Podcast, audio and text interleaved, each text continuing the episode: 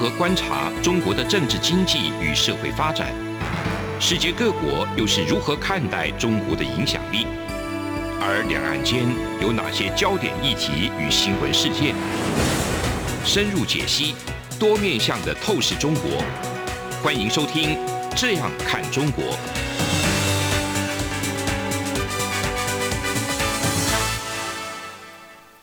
各位听众，你好，我是主持人陈冠廷。您现在收听的是中央广播电台《这样看中国》节目，陈冠廷时间。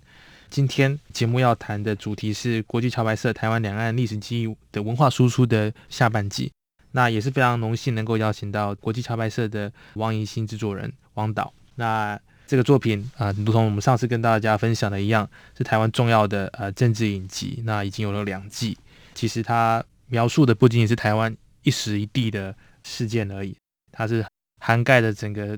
可以说是东亚两岸的一些非常重要的历史事件。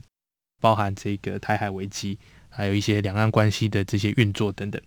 那想要延续着上一集的部分，来请教一下这个汪导关于政治，或者是说这种有包含政治、包含历史，然后一小部分架空的这种影集里面。那我们如果是念公共政策或读政治系的同学们，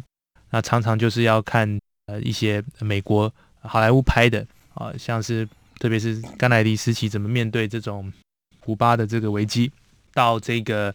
像我们最近阿富汗事件的部分，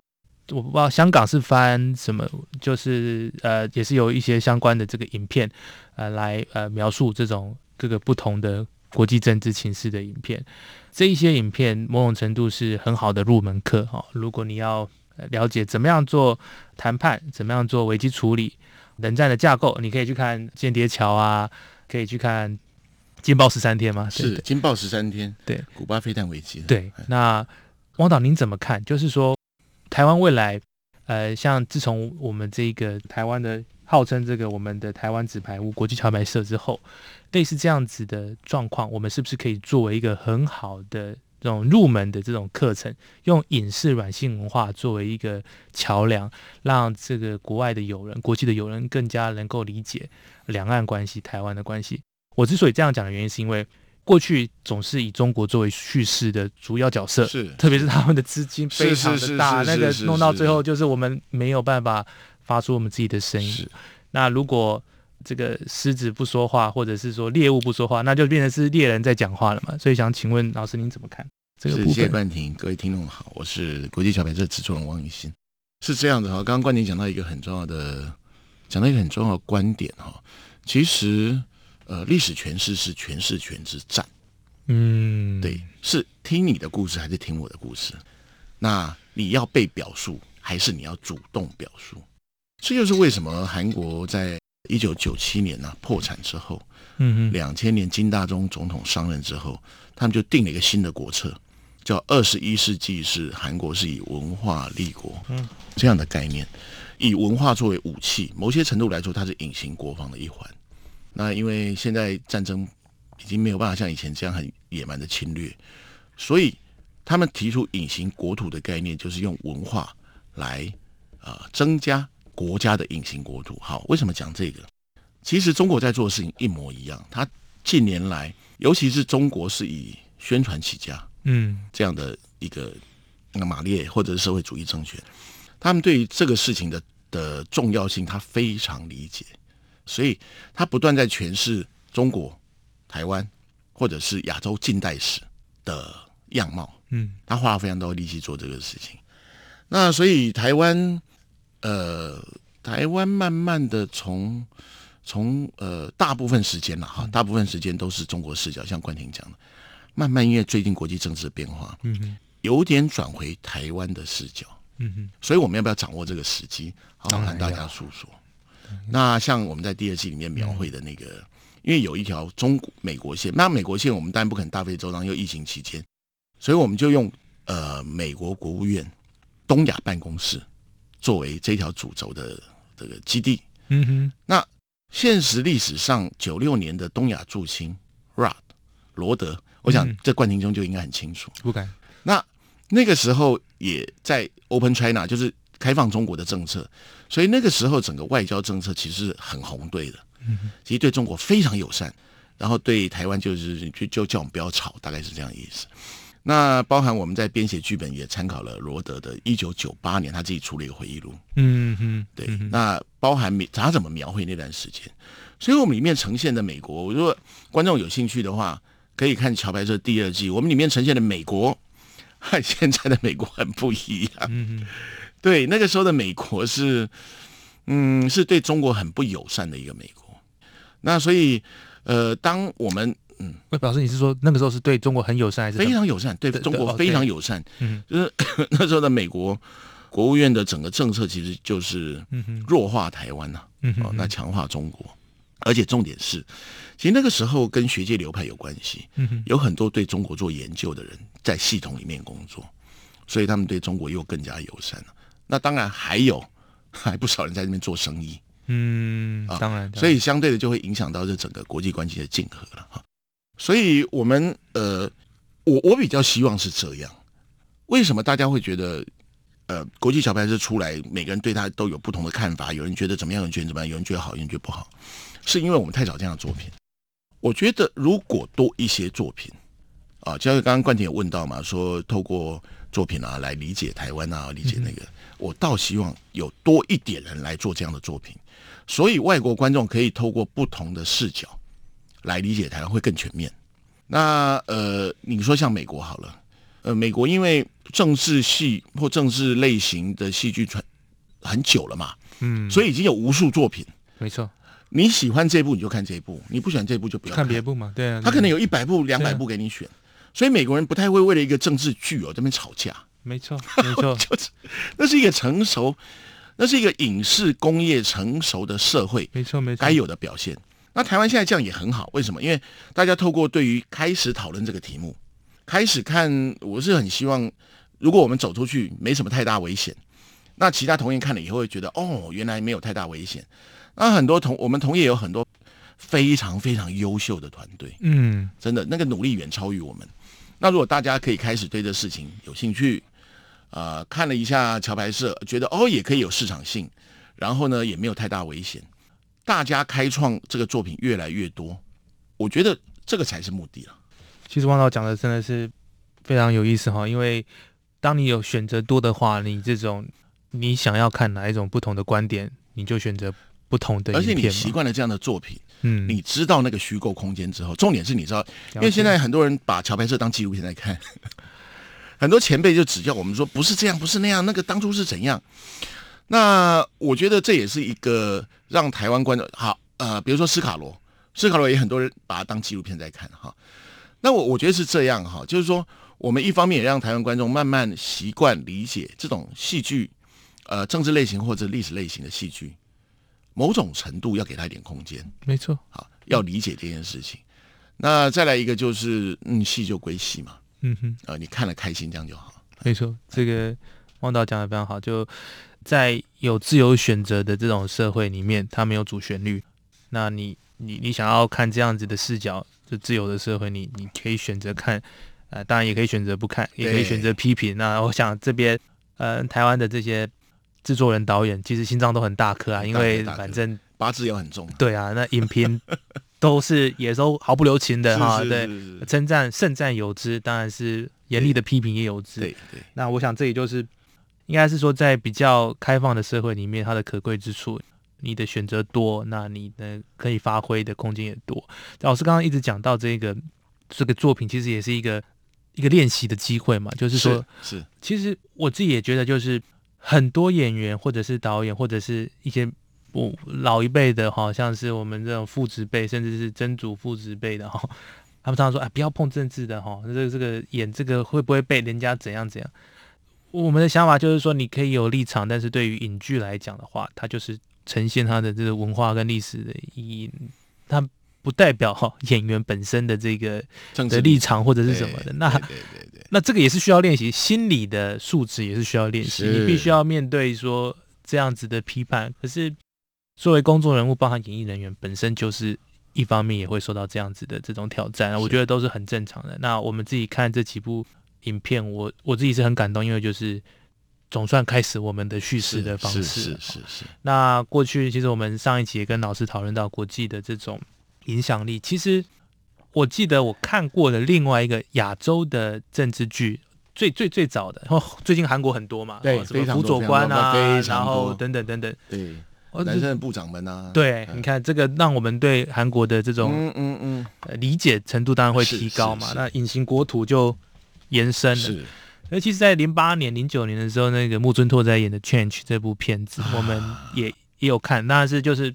一样，大家有不同的见解。是，但是就是说，在完全架空的这种的的政治剧，一样也是会有收视率。是那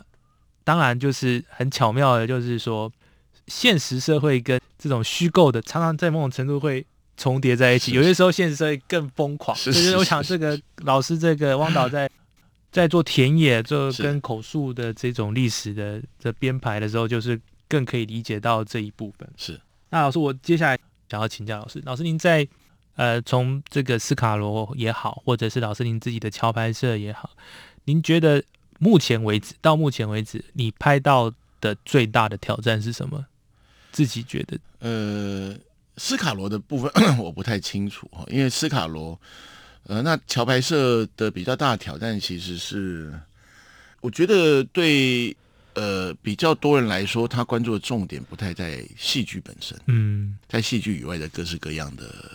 的那个。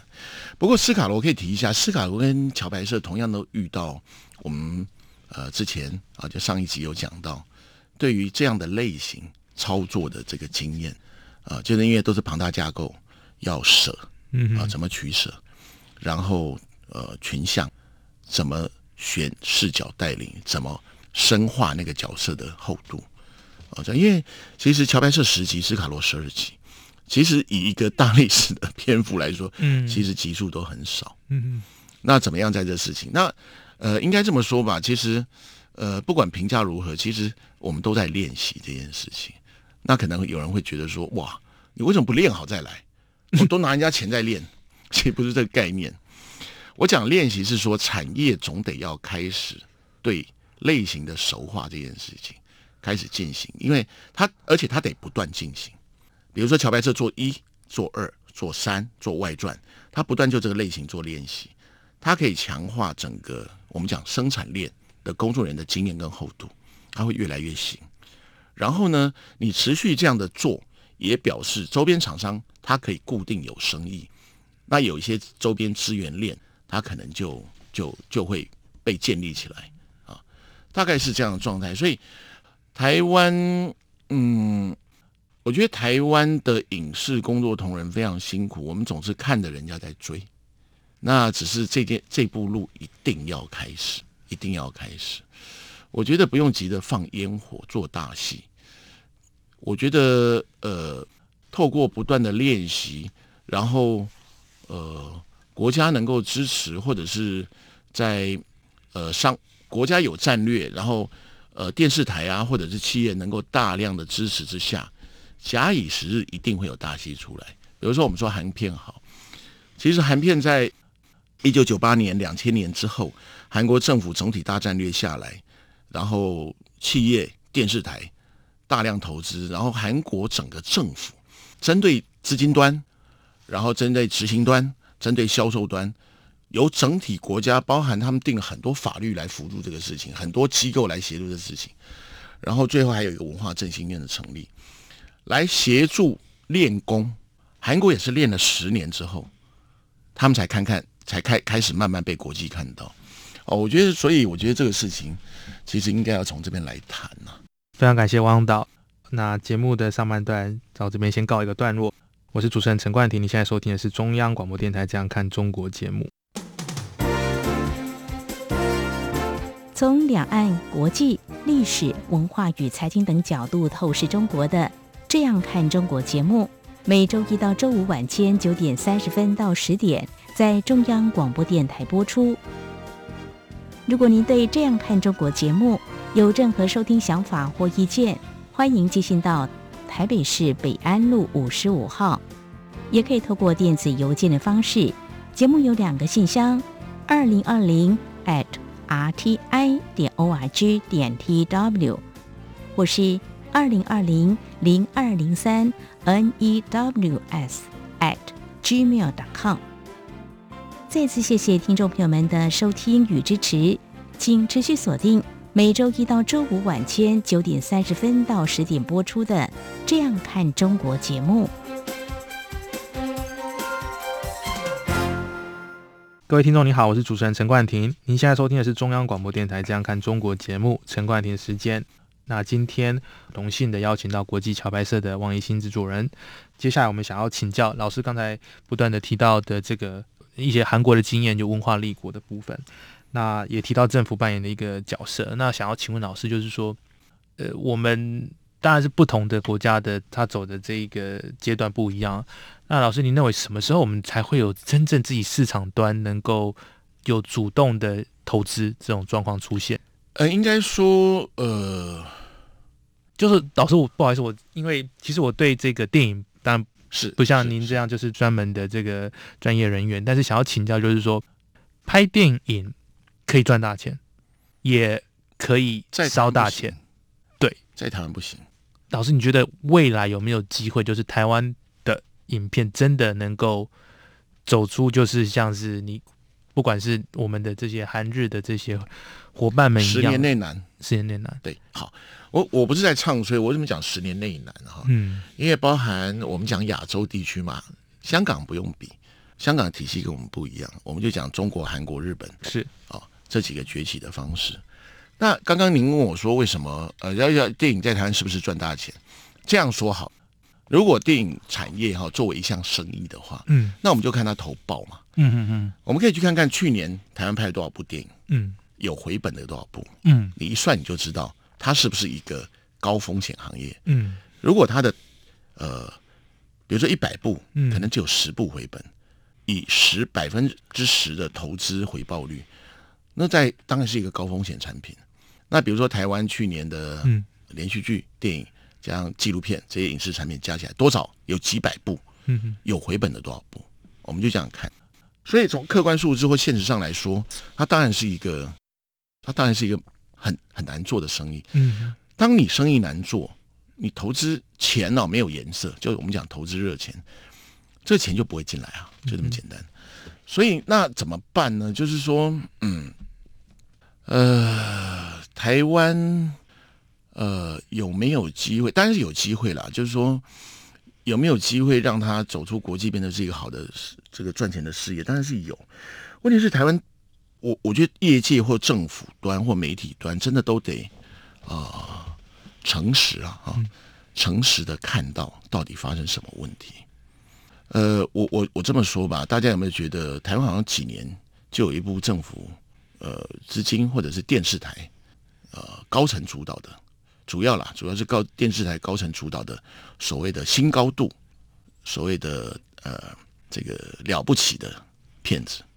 可是这么多年过去了，这些高度叠起来，应该已经到玉山了吧？嗯，为什么台湾还在谷底呢？好，所以我是觉得说，我们的尤其是媒体高层的对产业的观念，尤其对台湾戏剧或影视的这个概念，真的要再重新调整啊，要再重新调整。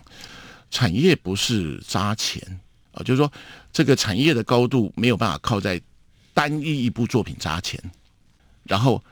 下面生产链空洞这件事情。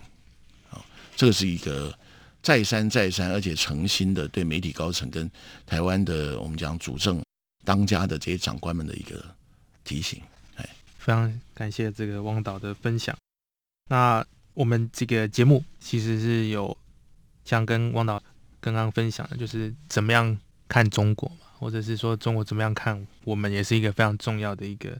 一一个节目的一个的 element 嘛。哈，那其实老师我想。我们刚刚讲到都是比较多自由市场的国家哈，从日本、韩国到美国好莱坞哈，宝莱宝莱坞、印度哈。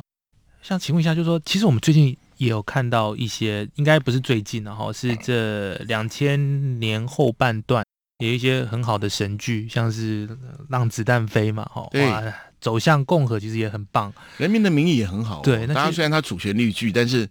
人民的名义是这个，我回去看看。对，这一部是习近平主导下，嗯嗯啊，直接从最高，他不不用广电总局，他直接从上面做主导。当然就在讲反腐了，反贪腐。嗯哼哼。那这部剧很好玩，我我看我全部看完，呃，我自己认为很好看，因为他用了很多好的演员。那后来因为在中国太热了，嗯哼哼就被关掉了，被锁掉。为什么？因为太热也不行。嗯那时候不是要配合打贪，嗯哼就有部这么神剧出来。嗯然后打贪打到他也不能让人民太认真呐、嗯哼哼就真的认为哦就是这样，那以后也难办哦。嗯哼以后人民真的有自觉性的压力，对政府有压力，这个这个又要维稳了。嗯哼哼所以这部剧是非常非常有有在中国市场太特殊了，它由官方主导一部很好看的剧，它不能让它没被看见，但最后太热也不能被看见。哇，这这个市场的这种呃规则其实是没有这种一致性哈，就是常常会必须要就是在中国。会这样子，它只有在中国会这样。那种剧在其他国家，通通一定都是大家嗯只有在他那边，它是被控制的的国家，然后它控制你要看到什么程度，控制人民要怎么看。所以这就回到我想要今天节目的最后一个想要讨论的一个重点，就是想要问老师说，老师刚才讲到大量资本的投入，不见得会有好作品，也会有很多粪作嘛。就是你这个几几百亿给它放下去，你还是粪作，就是你怎么包裹它？如果它本身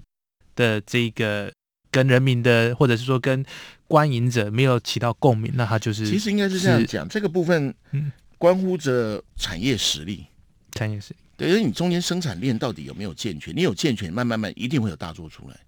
但是如果你下面是空的，你硬堆，嗯哼哼那不会有好作品嘛？好像台积电，台积电不可能现在，他不可能一开始出来就跟你讲他会做三纳米，他经过数十年的产业链接，它有好多供应商，对不对？都很成熟了以后，最后才会有那个东西出来。我的概念是这样。所以等于是说，包含我们的这些，这从零八年、零七年一一连串的国片的这种慢慢的一步一步的累积，也是就是把这个产业链在补足的一个是过程。所以老师，你刚刚说的还要在十年，就是这段艰苦的经验还要在十年左右才会慢慢的走到一个应该这么讲哦，台湾的从你刚刚讲零七年、零八年那个从那个海角七号开始，其实那个努力哦，嗯当然有很多公部门资源啊，有，可是那个努力很片段，就是说那个呃整个整体战略方式很片段，靠的还是什么？靠的还是团队自己的努力，比如说像味导团队啊，他们自己还是好、很刻苦，或者其他什么团队很刻苦这样走，他其实并没有一个所谓国家整体战略这个事情。嗯哼哼这事情是比较可惜的，就是说我们看到很多呃现在很很好的的一些成果，或者是有有一些火花，其实很多都是靠团队自己很刻苦、很牺牲、很委屈去呃这边开一朵花，那边开一朵花，而不是一个整个花园培养的概念。哦，这一点是比较可惜的事情。不过这边开一朵花，那边开一朵花，从国际桥牌社、斯卡罗、海角七号、梦甲等等，不断的一朵花一朵花慢慢的开成之后，现在的台湾比起之前的荒漠，慢慢的有一个花园的样子不过我要讲一下哈，就是呃，其实桥牌社是受到文化部嗯哼哼，一二季都受到文化部补助。呃，我很谢谢哈，我有其实到每个地方我都要讲哈，我很谢谢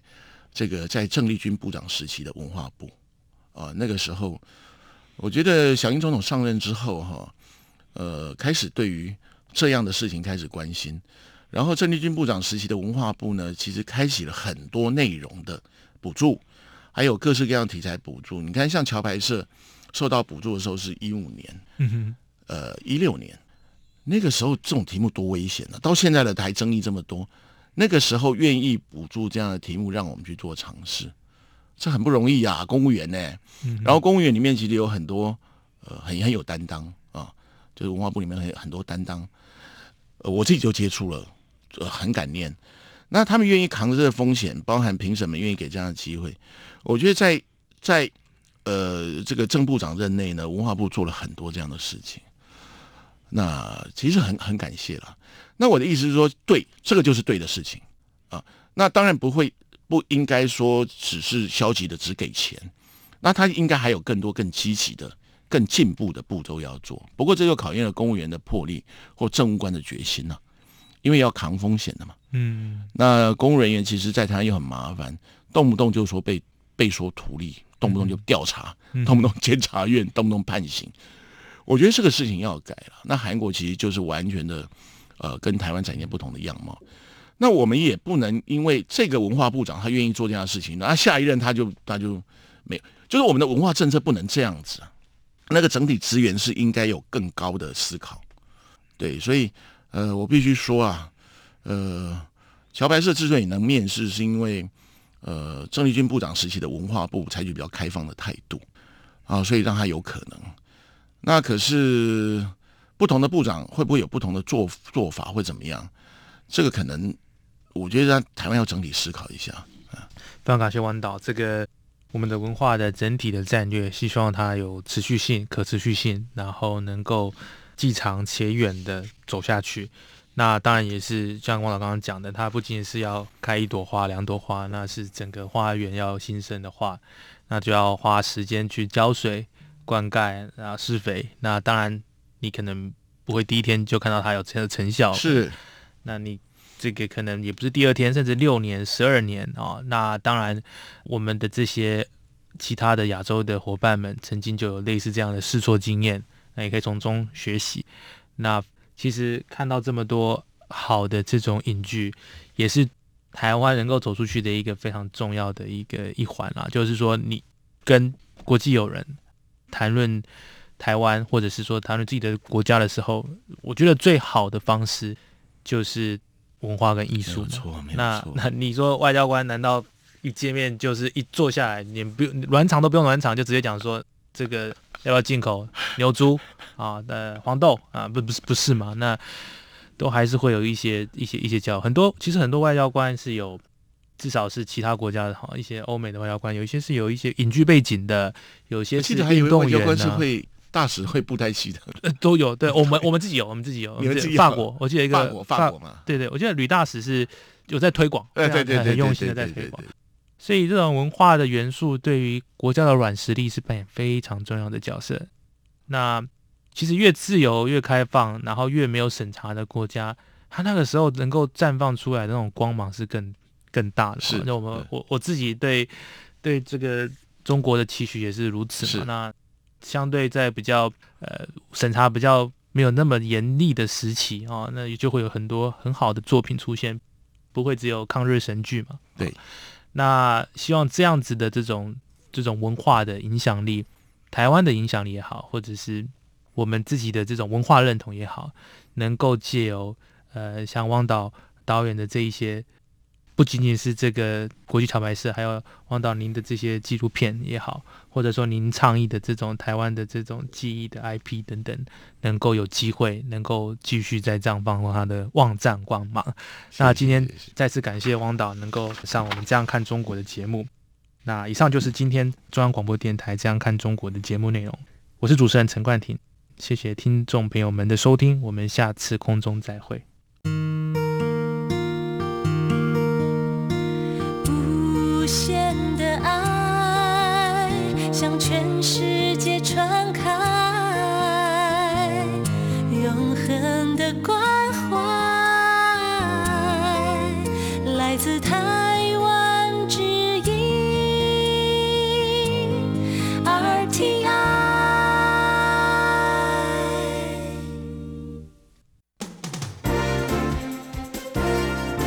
从两岸国际。历史文化与财经等角度透视中国的《这样看中国》节目，每周一到周五晚间九点三十分到十点在中央广播电台播出。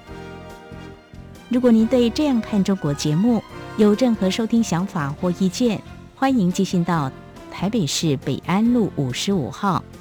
也可以透过电子邮件的方式。节目有两个信箱：二零二零 at。R t i 点 o r g 点 t w，或是二零二零零二零三 n e w s at gmail dot com。再次谢谢听众朋友们的收听与支持，请持续锁定每周一到周五晚间九点三十分到十点播出的《这样看中国》节目。